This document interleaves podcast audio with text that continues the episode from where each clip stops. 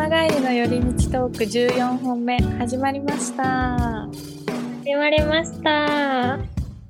東京で働く平凡なアラサー OL かなと彩香が映画を見た帰りに毎回カフェによって感想を語り合っているうちに話がどんどん広がっていったりいかなかったりするラジオ番組です各週水曜日に更新しています今日はフロリダプロジェクトを見た帰り道ですはい。あらすじを紹介します。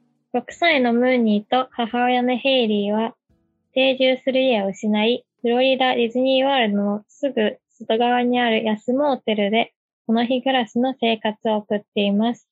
周りの大人たちは厳しい現実に苦しむも、ムーニーはモーテルに住む子供たちと冒険に満ちた毎日を過ごし、そんな子供たちをモーテルの帰りにボビーはいつも厳しくも優しく見守っています。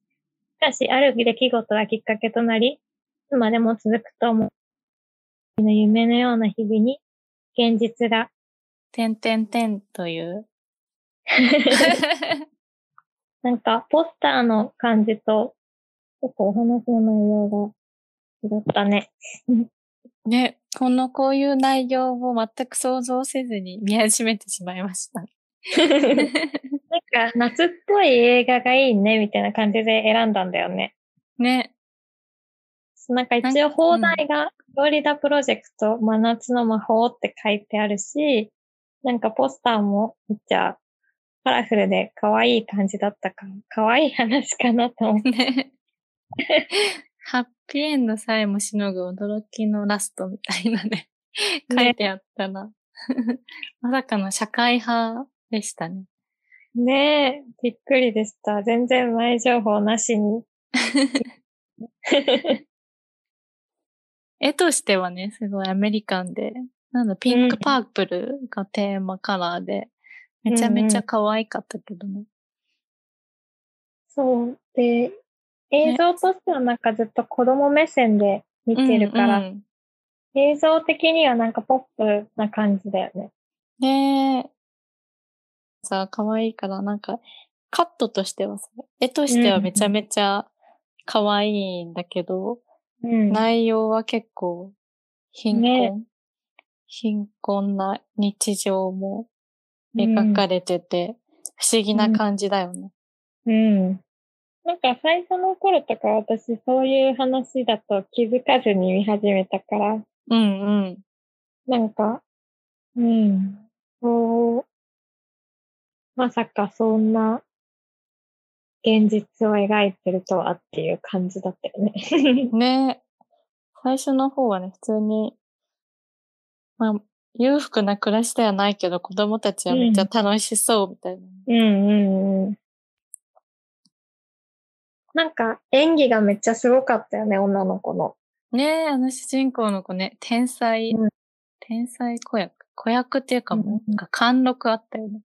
ね演技とは思えないうん、自然さだったよね。ねえ。演技と思ってないのかな普通に、普通に楽しんでる姿って感じだったよね。ね、なんかセリフとか決められてんのかな適当に喋ってんのかな 要素以外は。単語だけさ、なんかちょっと汚い言葉をたくさんお教えられて、うん。適当に思いつきで話してるのかなっていうぐらいね。ね、様になってたよね、なんか。うんうんうん。なんか友達の女の子、違うモーテルに住んでる女の子が出てくるんですけど、なんかジャンシーっていう子、ちょっとおとなしい子なんですけど、その子は、なんかその辺で適当にスカウトした その辺でそうなんだ。ねえ、なんかフロリダのモールかなんかでスカウトしたって書いてあったし、あの男の子は本当に、あの男の子の友達うんの、うん。男の子のは本当にそういう生活をしてたことがある子って書いちゃった。ええー、そうなんリアルな感じ。ねそうなんだ。面白い。あのお母さんもインスタで監督が見つけたって言ってたもんね演技初って言って。ねたよね。すごいよね。あのお母さん初とは思えない。すご,、うん。すごかったよね、存在。うん。自然すぎた。うんうん。リアルだったね。なんか、ね。ストーリーもね、そこまで作り込まれたストーリー、なんか全部、実際にあるんだろうなっていう話だったし、うん管理人さんはさ、なんか、なんだかんだ言いながらすごいいい人じゃん。ね。ね。でも全体的になんかすごい救われる話でもないから、うん。すい。ごいリアルだったよね。なんか本当誰も悪い人は出てこないけど、っうん。て感じだよね。うん。うん。悪者みたいな人は全く一切出てこなかったのが、逆になんかリアルっていうか。ねえ、お母さんもさ、お母さんなりに子供のことを愛してるし、うんうん。ね。子供と生活していくために、うん。まあ、なんとかお金を作ろうと思って、うんうん一う応ね、日々いろいろしているってことだもんね。ん。うん。良くも悪くもなんか、アメリカってこんな感じなんだろうなっていうのあっうん。こういうモーテル暮らしみたいなねえ方いるんだろうね、実際。この、フロリダの近くも実際もこういうとこがあるってことだもんね。た。ねえ。うん。最後のところは、なんかいきなりマジカルエンドだったね。ね。そう、最初さ、その、なんていうの、ラストが見物みたいなさ、キキャッチフレーズとかさ、なんか書いパッケージとかにも書いてあったから、一体どうやって終わるんだろうと思った。まさかの、結構まさかだった。なんか多分ラストはゲリラで撮ってるっぽくて、うーん。前とかも多分監督が iPhone で映画を撮る、と映画、他の映画も iPhone で撮ってる映画があるみたいで、それで撮ってる感じだったね。あ、そうなの ?iPhone で撮ってたのねね。わざとっていうか自然な手ぶれで、いきなりなんか突然切り替わったよね。ねマジカルエンドなのかはちょっとわからなかったけど。最後ね、あ、ネタバレしても大丈夫かな？大丈夫うんうん。ネタバレしちゃうと、最後にあのな女の子二人で、主人公の子と友達とで、ディズニーワールドに入っていっちゃうっていう、そこでね、終わっちゃうんだけど。うんうん。なんか、どうしてああいう終わりにしたんだろうって思った。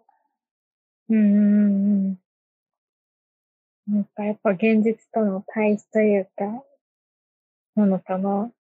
ね最後さ、なんかその、主人公の女の子が友達のとこにも、どうしようもなくって、たす、別れを言いに行ったんだよね。もうちょっと一緒に遊べなくなるかも、みたいな泣きながら。って言って、なんか、もしこうやって友達が来たらどうするって聞いて、その子たちが、でも私だったらその子と一緒にディズニーワールド走って、そこに逃げちゃうみたいな。答えて、もうよし、それで行こうみたいに 作ったのかなとか、勝手に考えた。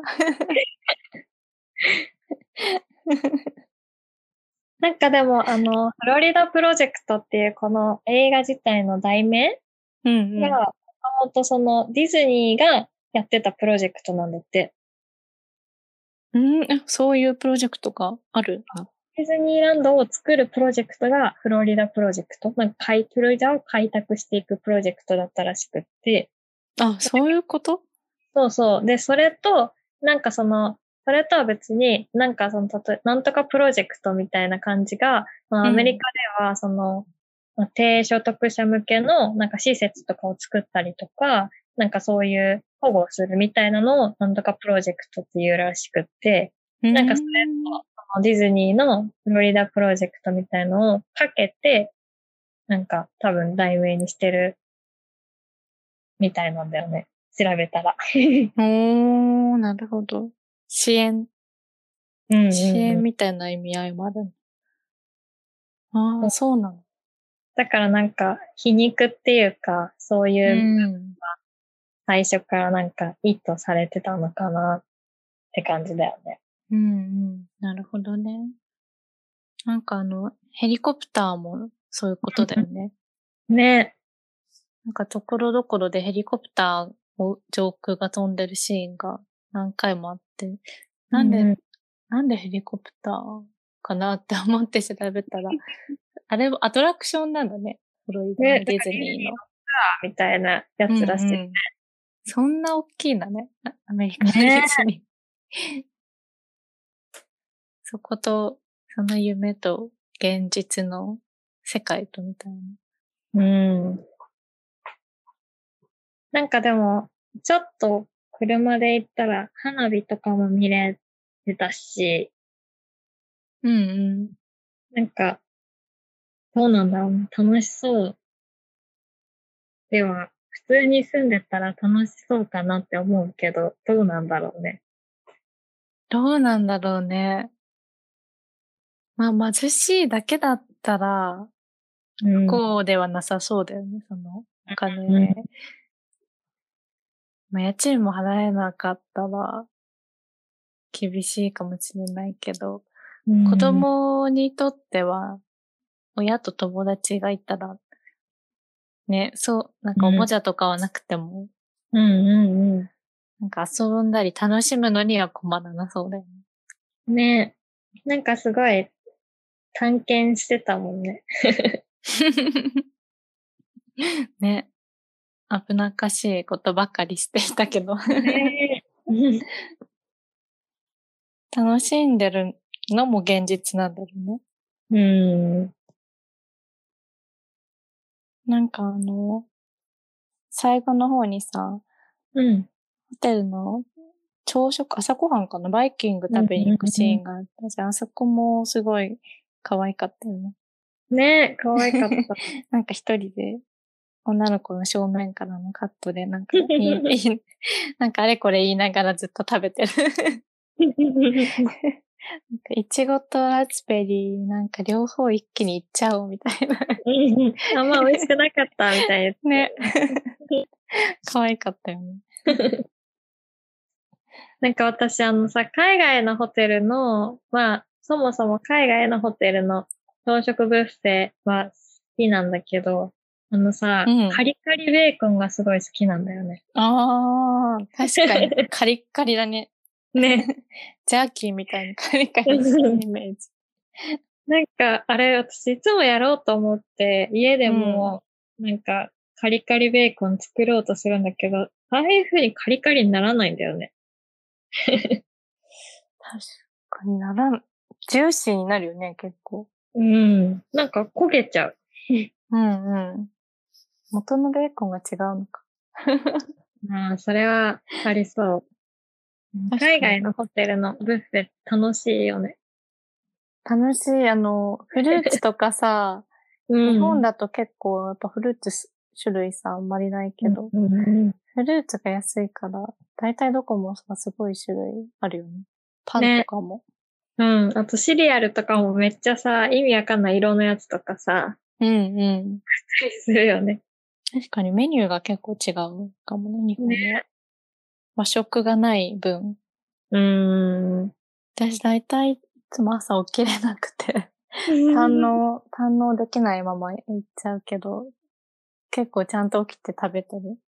そうだね。やっぱなんか友達とかと行くと、その安い方がいいから朝食つけなくていいやってなるけど、やっぱ仕事で行ったりすると、あの、つけさせてもらってうんでから、頑張って、ちょっとだけ早起きしていったりするけど、まあ、いけない時もあるよね。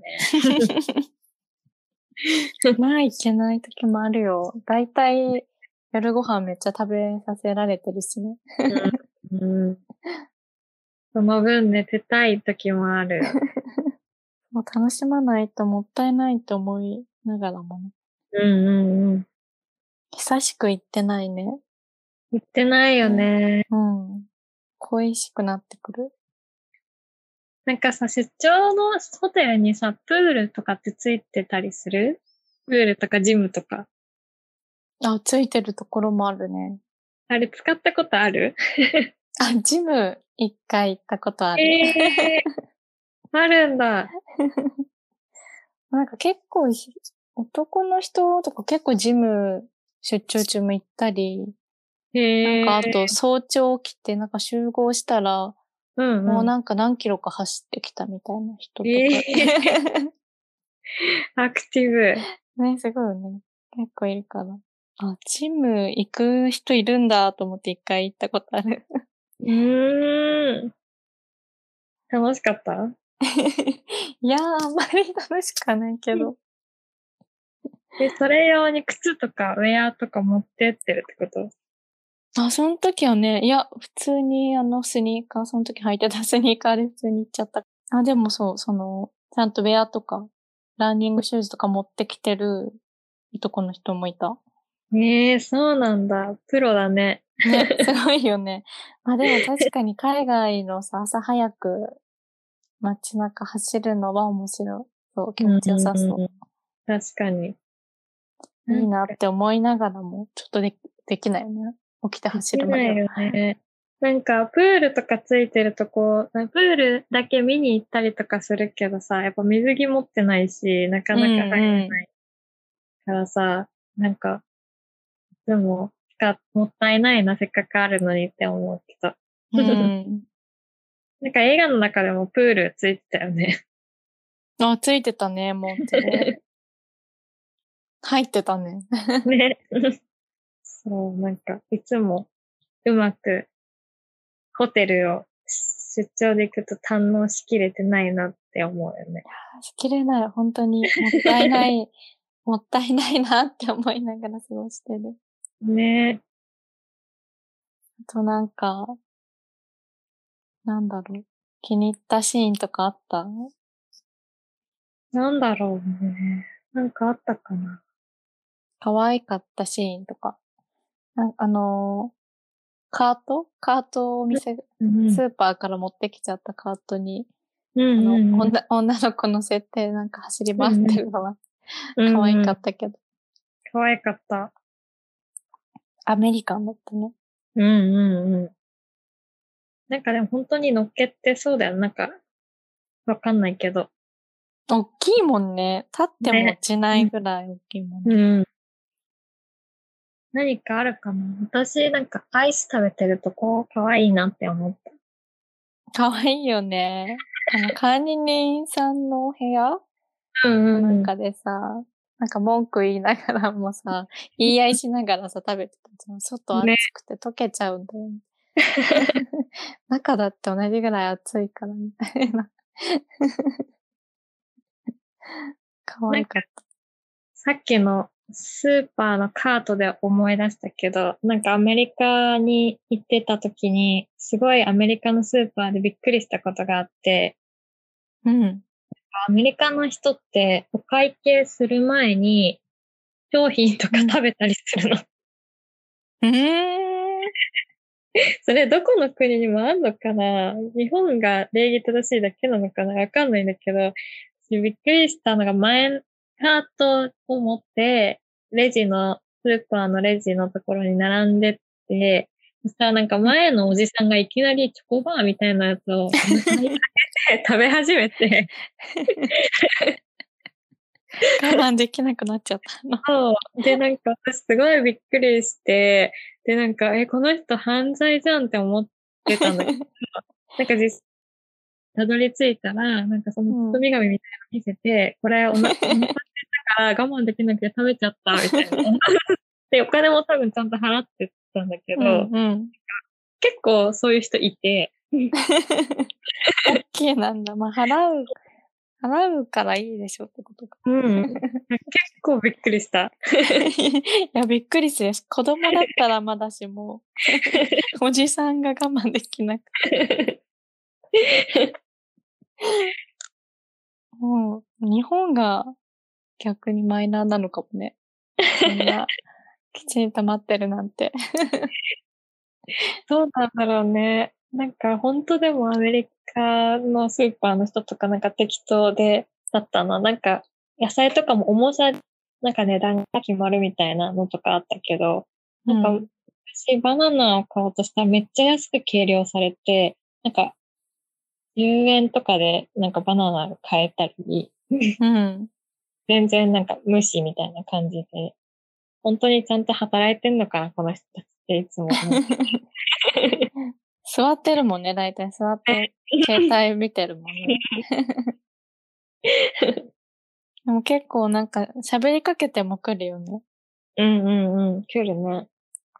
ね、それはいいなと思ったけど、うんなんか、そのネイルすごい可愛いねとか、なんか、ね、その髪どうやって染めたのとか、うんうん 結構話しかけられる。ね、結構街中でも知らない人同士でも話しかけるよね。うんそれはいいよね。うん。ね。そりゃいいってさ、思って、そう、なんかなったら、日本でも話しかけられたら嬉しいけど、自分が話しかけられるかっていうと、できないよね。日本だとなかなか。そうだね。変な人だと思われそうだもんね。ね。でも私何回か話しかけたことあるな。ええ どういう時に？なんか、電車乗ってて、なんか本当に何も考えずに、なんか、この人たまたま傘持ってて、うん傘が濡れてて、え、うん雨降ってるんですか？みたいな。ええ アメリカンだね。なんか、そ何も考えずに話しかけたけど、多分びっくりしたと思うね、隣の人は。日本の電車でそれは、しかも関東では結構すごいよ。だよね。うん。しかもなんかお兄さんだったら危ないよね。危ない。えー、面白い。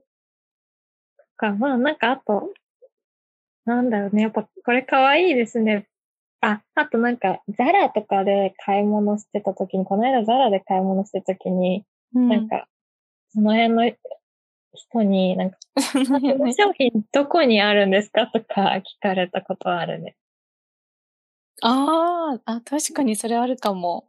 うんうんうん。なんか、見た目とかはね、普通に歩いてて、それなんか可愛いですねとか言われないけど、たまにあるよね。ある。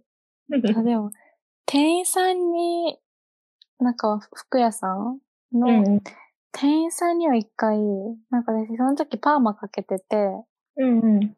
なんか思うようにセットができなくって、で、その店員さんのお姉さんがめちゃめちゃ理想的な髪型してて、セットしてて、なんか、え、それどうやってやってるんですか？ってめっちゃ聞いたことある。へー。なんか普通に教えてくれた。あ、アレクサが喋り出した。なんか言ってる。聞こえた？なんて言ってた？?11 時です。眠る準備をしましょう。セットしてるの、それ。そう、10時になったらお風呂に入りましょね、ママう。そうそうそう。10時にお風呂に入って11時に眠るっていう理想を。うん、いいな、ママ。意外とでも、道聞いたりとか、そういうのはあるかもね。そうだね。道は結構聞くかも、私も。うん旅行先、あ結構すぐ聞いちゃうかも。うん。なんか私、道、聞かれる人がいいっでありたいと思ってるんだけど、普段。うん。なんか、道聞かれる人ってなんか、急いです。自分が聞くときに、急いでる人とか、なんか怖そうな人とかには聞かないじゃん。うんうん。だからなんか、みなんか余裕ありそうで、なんか優しそうな人にさ、聞くじゃん。そうだね。危なくなさそうな人に聞くもんね。なんかだから道聞かれると、なんか、あ、私ちゃんと、あの、そういう人だと映ってるんだと思って、ちょっと嬉しいから、いつも道を聞かれるように思って生きてる。いい心がけ。そうだね。それいいね。ね。なんか、絶対やばそうな人にはさ、道聞かないからさ、うんうん。なんか、とりあえずやばくはなさそうだと思われてる。安心する。瞬時にね、選ばれてるからね。ね。確かに、私も意識してみよ でもあんまりあれだとね、変な人から話しかけられるから、ちょっと油断しすぎない方がいい。う。あそうだね。私、警戒、警戒して歩いてる方が強いかも。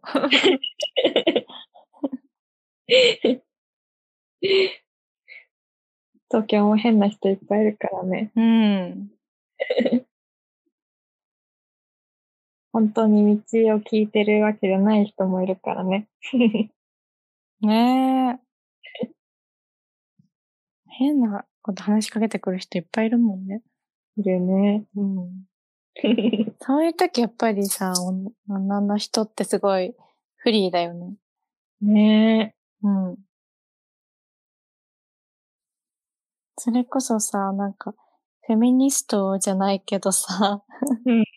フェミニストみたいになっちゃうけどさ、なんか女の人はさ、なんか男の人とかもさ、めっちゃ筋トレするとさ、うん。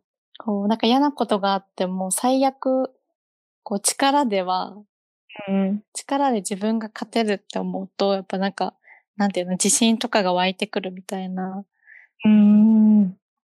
のを、なんか読んだことがあって、だからまあ筋トレ、体体鍛えるのは精神的にもいいみたいな。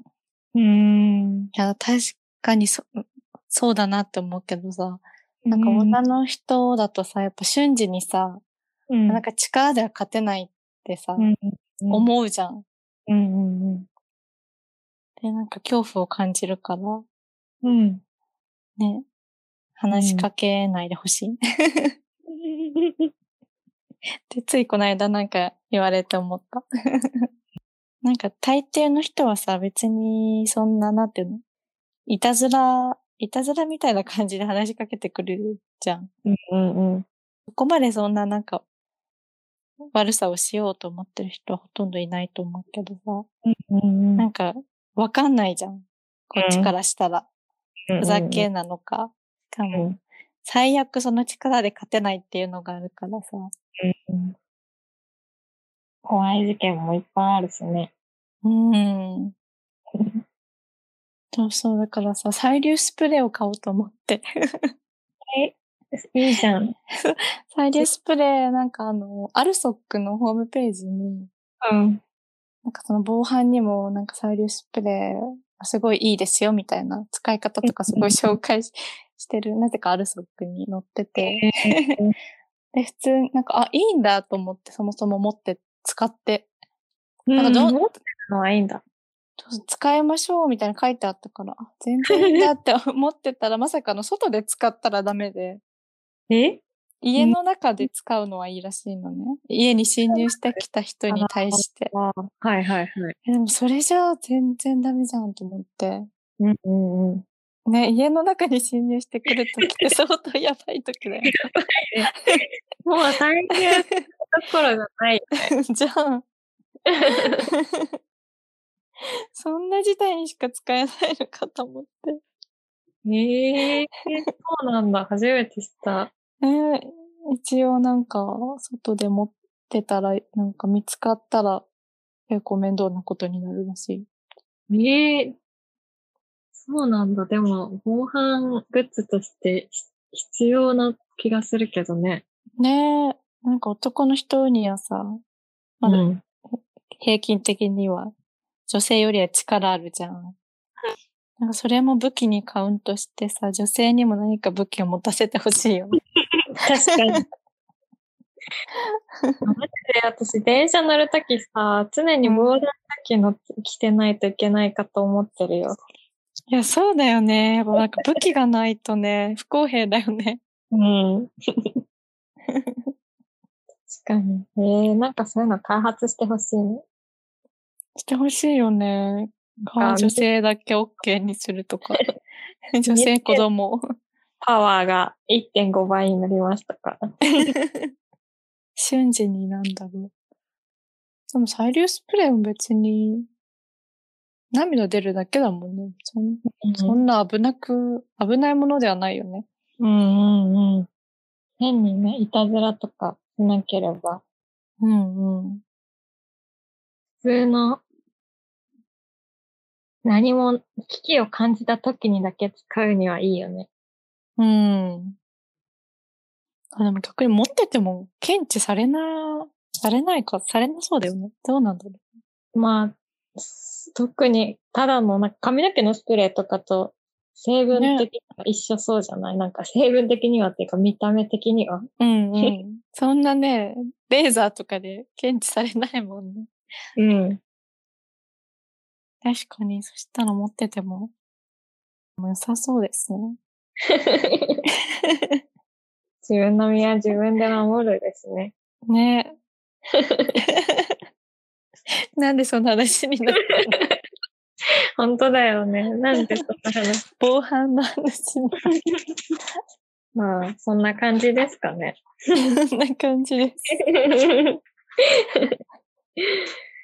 そしたら、トップページにインスタのアカウント載せてるので、ぜひぜひお便りお待ちしてます。最近インスタのフォロワーさんが増えていて嬉しいです。ぜひお便りお待ちしてます。えっと次回はまた、再来週の水曜日に更新します。次回は、ね、何見ようか。何見ようかね。もうすぐ夏も終わっちゃうからね。そうだよね。もう8月末になる。次は、幸せな映画を見ましょそうだね。ハッピーな 映画にしますかね。う。では、また次回はも、お楽しみに。はい。ではでは。